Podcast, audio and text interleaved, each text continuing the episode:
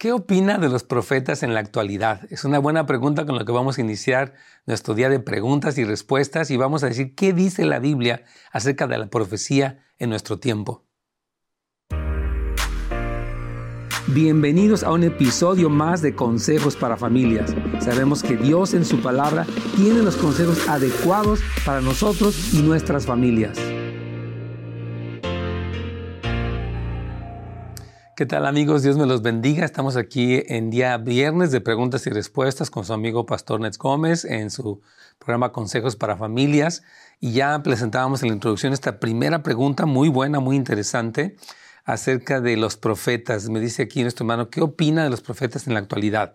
Y quiero eh, obviamente contestar con la palabra y voy a contestar con 1 Corintios capítulo 14 donde Pablo explica la función específicamente del don de lenguas y del don de profecía.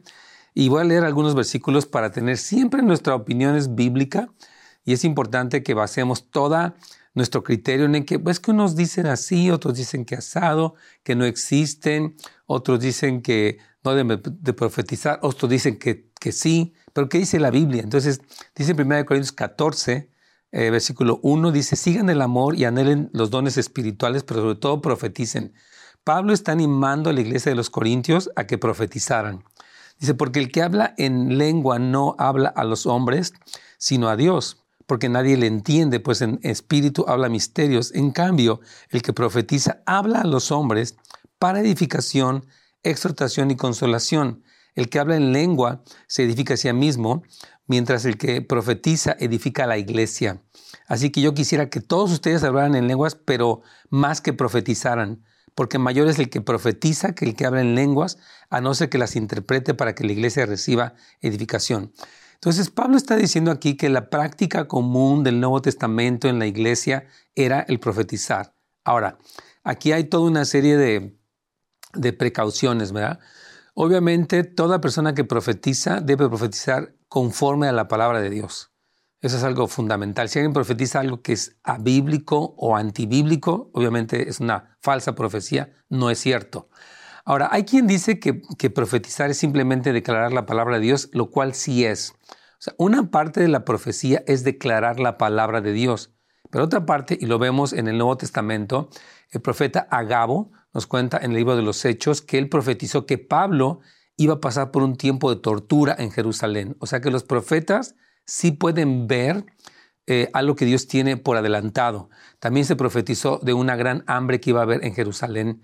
Entonces, en el Nuevo Testamento se habla de la profecía. Ahora, una gran precaución, y es importante mencionarlo también, es lo que dice Deuteronomio capítulo 18, versículo 22, dice, si el profeta hablare en nombre de Jehová y no se cumpliere lo que dijo, ni aconteciere esta, eh, dice, ni aconteciere es palabra que Jehová no ha hablado, con presunción habló el tal profeta, no tengas temor de él. Y había una sentencia muy fuerte de, de hecho, eh, a, apedrear a los profetas falsos, que no es el caso del Nuevo Testamento, pero el, el, Señor dice, si viene alguien y te dice que habla de parte de Dios y la palabra que te dio no se cumple, entonces no tengas temor porque la profecía no, no fue algo uh, real, algo de Dios. Entonces, ¿qué opinan los profetas en la actualidad? Amén, porque es bíblico, pero mucho cuidado cuando la profecía eh, excede los límites de la escritura, cuando la profecía se convierte en manipulación, en ideas humanas, en cosas extrañas, ahí es donde hay que tener una precaución. Pero yo creo que el don de profecía es algo bíblico. Quiero rápidamente eh, darles el número telefónico. Si usted gusta llamarnos, estamos aquí en vivo para atenderles. El número es 1-877-711-3342 para sus preguntas. Recuerde que puede dejar su pregunta también en nuestra página, tanto de Facebook como de YouTube de Pastor Nes Gómez para que podamos responderle conforme a la Biblia. Repito, hay dos páginas, la de Facebook, la de YouTube, donde usted puede dejar por escrito su pregunta y con gusto le vamos a contestar. Ahora, este, vamos a una segunda pregunta que tenemos aquí el día de hoy. ¿Tenemos una llamada, perdón? Ok, vamos directamente con una llamada que tenemos aquí en línea para atenderle, estamos para servirle. Buenos días, su pregunta, por favor. Buenos días, pastor. ¿Cómo aconsejar a una joven de 25 años de edad? Ella acaba de dejar su religión, la religión tradicional y me pregunta el por qué congregarse y tiene un poquito de temor ya que la familia este, ha estado mucho tiempo en el cristianismo y ha visto nuestras fallas y creo que a ella le, le causa un poquito de, desconfianza. Claro, gracias hermano, muy buena pregunta. Entonces es una joven que viene de la religión tradicional y dice que cómo hablar de congregarse. Yo le citaría, y te voy a dar la cita, mi hermano, Hebreos capítulo 10, versículo 24 al 25. Eh, el versículo dice así, y considerémonos unos a otros para estimularnos al amor y a las buenas obras, no dejándonos de reunir como algunos tienen por costumbre, sino exhortándonos y tanto más cuando ven que aquel día se acerca. Entonces, la Biblia sostiene la importancia de reunirnos físicamente y el ejemplo, yo le pondría también, mi hermano querido, el ejemplo del libro de los Hechos, donde dice que se reunían en el templo y en las casas y habla de que tenían oración, este, se, dedicaban eh, a escuchar la palabra, a tener comunión, a partir el pan, etc. Entonces, le diría, es un mandamiento bíblico. Ahora, el que hayamos visto personas que hayan cometido errores, abusos, no nos exime de que, ah, como alguien se equivocó, entonces ya no vayas a la iglesia. Por supuesto que no. Han habido personas que han abusado de su autoridad, de su posición, eh, etcétera, y han cometido errores. Yo le diría, no te quedes atascada o que nadie te deje de que es que luego las iglesias hacen tal y tal, algunos piden dinero, otros qué sé yo. Yo diría, no, no, no. ¿Qué dice la Biblia? Entonces, refiérela, te animo mucho a lo que dice la Escritura para que puedas estar eh, eh, dándole el consejo bíblico y que no se deje cambiar de su manera de pensar por una mala experiencia. ¿Qué piensas de esto? No sé si la llamada todavía está ahí. Claro que sí, aquí me encuentro, pastor. Me, parece excelente su recomendación. Inclusive le voy a decir que le voy a decir que si puede escuchar la grabación para que ella lo, escuche de, alguien como usted, porque yo le he compartido un poquito, pero creo que también ella ha visto en mí mis fallas y a lo mejor le causa un poquito de, desconfianza o, o se le hace difícil creer en, nosotros ahora porque ha visto nuestras fallas como cristianos. Oh, e, ese punto que estás comentando es muy importante y voy a explicar por qué. Eh, realmente sí ah, es un peligro y es inadecuado hacer una piedra de tropiezo y hay que tener mucho cuidado con eso porque uh, nuestro llamado es a dar un buen testimonio. Ahora, Fíjate bien, si tú has cometido, eh, has dado un mal testimonio, lo que hay que hacer es arrepentirnos. O sea, ¿sabes qué? Me viste tal vez un día enojado, tal vez se me salió una palabra equivocada. Yo te pido disculpas. O sea, no es tanto que el cristiano no tenga errores, pero más bien que el cristiano admite sus errores y puede afrontar las consecuencias, puede pedir perdón. Yo le diría, mira, el que yo me haya equivocado, y es verdad, y lo admito y pido perdón, no quiere decir que por eso tú te, pierdas y te prives de todo lo que la iglesia ofrece. Mira, la iglesia ofrece enseñanza, discipulado, consejería, este, una comunidad de apoyo para todo. Entonces, y más si es una joven, ella necesita a otros jóvenes que la ayuden, que la impulsen. Entonces, por favor, dile muy importante que no permita que tus errores o los de otro la priven de la bendición que Dios tiene cuando nos reunimos. Así que te recomiendo eso.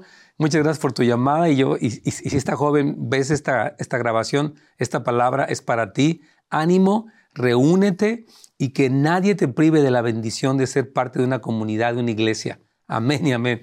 Vamos entonces a, continuar este, para responder la, la pregunta que teníamos ahí. Es un poquito larga y nos estaba diciendo aquí una persona que ah, ah, se corta un poquito la parte de arriba, si me ayuda ahí, Brian, para bajar un poquito el, tamaño de la fuente y poderla leer completita.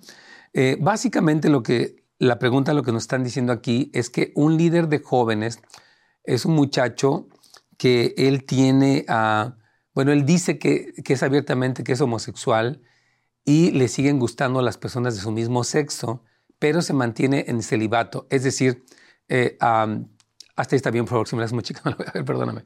Entonces, a ver, rápidamente, dice, pastor, se me ha presentado una situación para, para mí incómoda, dice esta hermana, me parece, en la iglesia.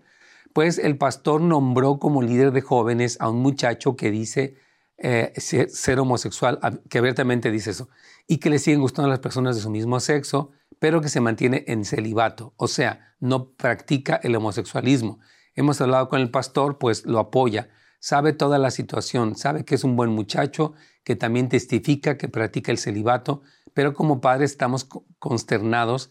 Traté de decirle ah, y dice que, ah, hace un trabajo perfecto y que, que el nos redime. ¿Qué le puedo decir a ellos con respecto a esto para ayudarlos? Es una excelente pregunta y muy, muy importante. O sea, este joven viene de un trasfondo de homosexualidad. Él admite que todavía tiene atracción hacia el mismo sexo, como nos comentaba eh, recientemente Jim Domen, que viene de, de un estilo de vida homosexual, ya está casado, él tiene sus hijos, pero dice que todavía las luchas pueden continuar ahí. Entonces, el que una persona, fíjese bien, venga a los pies de Cristo y salga de un estilo de vida y confiese que tiene luchas, o sea, es correcto esa situación. Ahora, el que esté en el liderazgo es el asunto. O sea, creo que la honestidad de este muchacho es muy buena y, que él sepa, tengo luchas, pero yo me voy a abstener. El problema es este.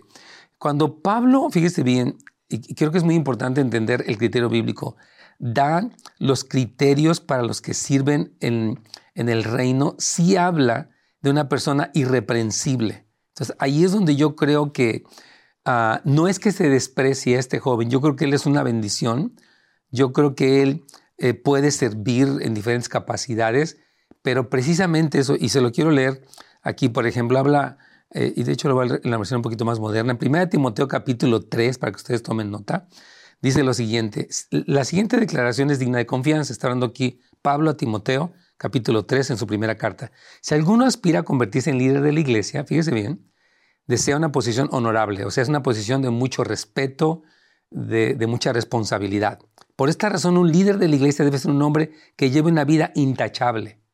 O sea, no estoy diciendo que este joven por tener luchas está mal, pero precisamente aquí hay una falta de paz, una consternación. Yo creo que él puede apoyar a un líder principal eh, en, en, la labor de pastorear a los jóvenes, pero hay en los papás una reserva.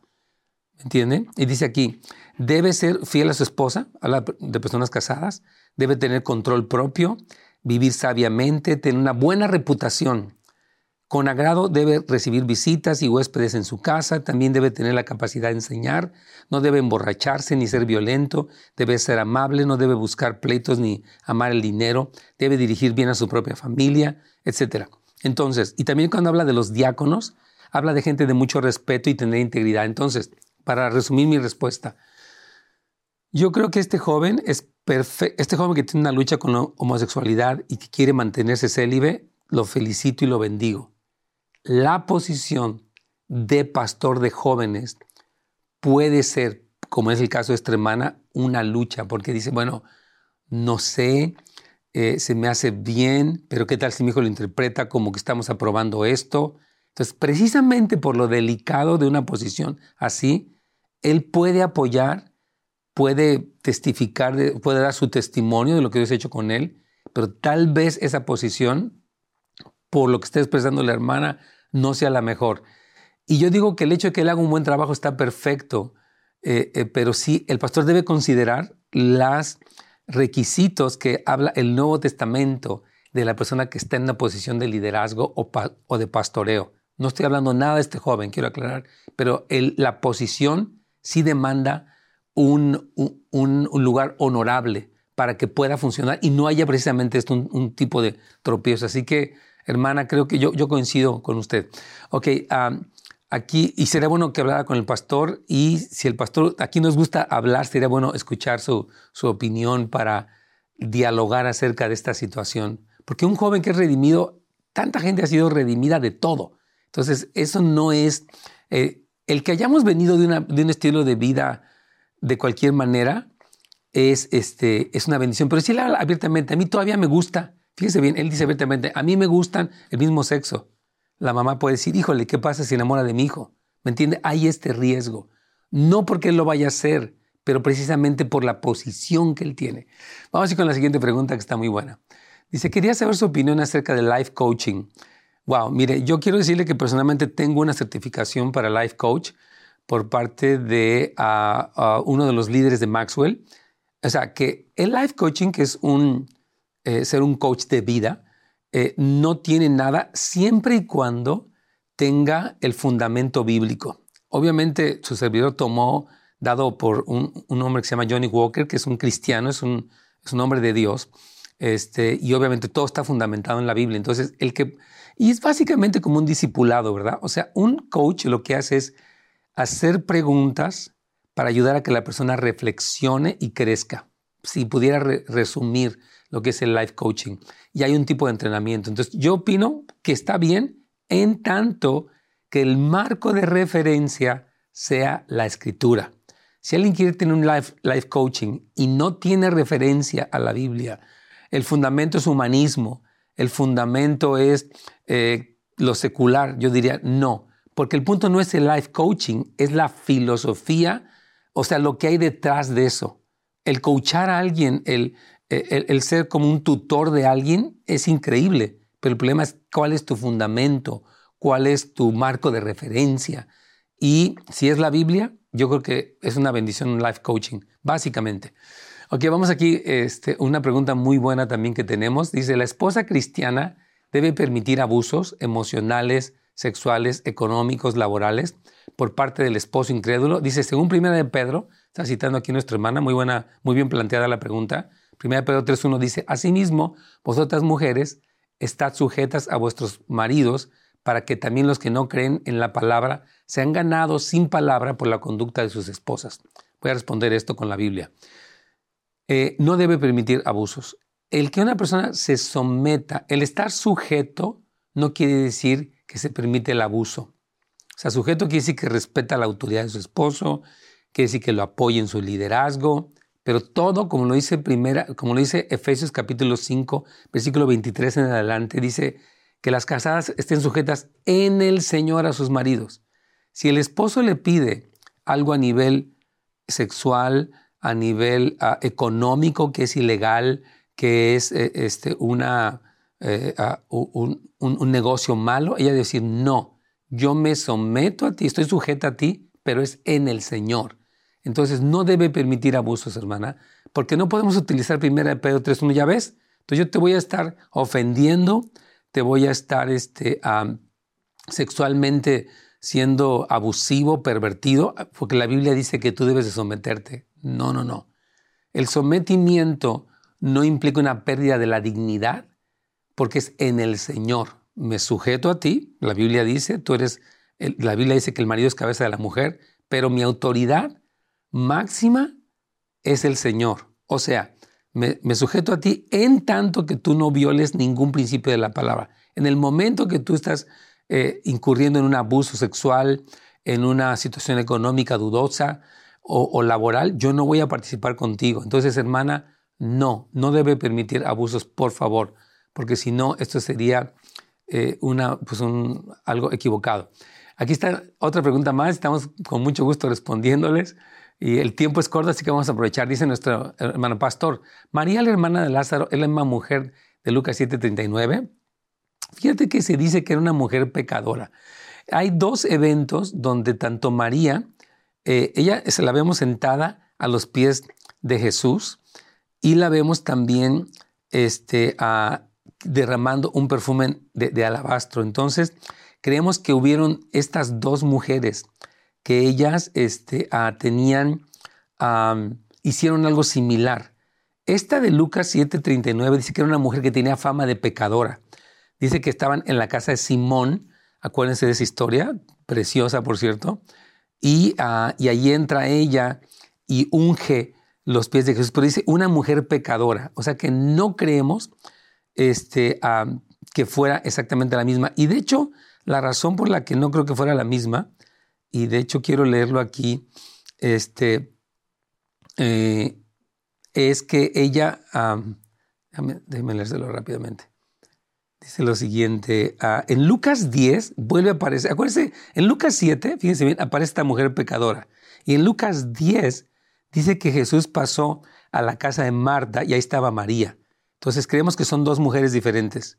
Una es la hermana de Lázaro, que después ella este, es, a María de, Betania, de hecho, este, es la que es la hermana de, Lázaro y de Marta, pero esta mujer pecadora del capítulo 7 es otra mujer, porque dice que tiene una fama de esto. Entonces, sí, yo creo que no es la misma, mi hermana querida, aunque las dos hicieron algo similar. A mí no me sorprende que varias personas en el transcurso de la vida de Jesús hicieran una expresión de adoración como la que hicieron ellas dos. La verdad no me sorprende porque Jesús con su hermosura es digno de esa expresión extravagante de adoración. Así que no creo que sea la misma. Ok, vamos rápidamente a eh, otra pregunta más. Hola, pastor. Quería consultar con usted acerca de qué decisión tomar acerca de ir o no a la iglesia, ya que mi marido trabaja los seis días de la semana. El domingo es para descansar y estar con su familia. ¿Estamos mal en no ir a causa del descanso? Sí, voy a explicarle por qué sí. ¿Por qué no descansan yendo a la iglesia? O sea, fíjese bien, incluso el, el, el Shabbat de los judíos incluye la sinagoga. Entonces no existe una idea de que porque estoy descansando no voy a la iglesia. Más bien como parte de mi descanso, porque es un reposo, yo voy a la iglesia. Si el Señor trabaja seis días, pues es un hombre trabajador y está muy bien que descanse, pero ir a la iglesia no altera el descanso. De hecho, es parte del descanso. Entonces, mucho cuidado, porque no es que no podemos, estamos descansando y nos privamos. Fíjese, precisamente hoy, eh, un tema importante, yo creo, en este programa el día de hoy, ha sido la importancia de reunirnos. Nos decía alguien, es que mi hija dice que, o, o esta joven dice que ella no quiere ir a la iglesia. Hermanos, mucho cuidado, escúcheme bien todos, por favor, con crear una versión del siglo XXI del cristianismo. yo sé que tenemos, gracias a Dios, por el Zoom, por eh, lo que es el live stream o la transmisión en vivo de los servicios, pero la comunidad que se reúne físicamente en un lugar, salvo en casos, por ejemplo, si usted tiene una enfermedad crónica, no tiene medio de transporte, usted vive demasiado lejos de una iglesia, ok, existe una situación real, pero si es porque me da flojera o si es porque quiero descansar al punto que no voy a ir ni a la iglesia, creo que en ese sentido estamos creando una versión equivocada del cristianismo, porque la Biblia dice, no se dejen de reunir. Salmo 133, mirad cuán bueno y delicioso es habitar los hermanos juntos en armonía. Y habla del óleo que desciende y del rocío y de la unción, etc. Entonces, por favor, es muy importante que no eh, se dejen de reunir, hermanos. Necesitamos la comunidad física, no solamente nosotros, y yo lo he insistido mucho, nuestros hijos necesitan una comunidad de creyentes que abracen los mismos valores. Por favor, hermanos, no se dejen de reunir, no encuentren el pretexto ideal. Repito, a menos que sea una condición, usted está enferma, no tiene transporte, y aún así puede hablar con alguien de la iglesia, si alguien de, la, de las hermanas puede pasar por ustedes, a que ni así hay pretexto. Vamos a la última pregunta de este día, el tiempo vuela, y va a ser un gusto responderla. Dice aquí, mi hija tiene 14 años tiene dos amiguitas lesbianas en la escuela. Se querían reunir en su casa para ver una película con el plan de que las otras dos niñas se miraran, las dos lesbianas. No quiero ser religiosa y quiero su consejo de cómo manejar la situación ante mi hija. ¡Wow! Ok, dos amigas lesbianas. Esto va a ser muy común el que nuestros hijos, ante la proliferación de las agendas LGBT tan intensas, de los programas de estudio, de la cultura, de las películas, de los artistas, de todo, Hollywood y los Grammys y cuanta cosa, todo mundo es trans, es bisexual, es etcétera, homosexual y lo que sea.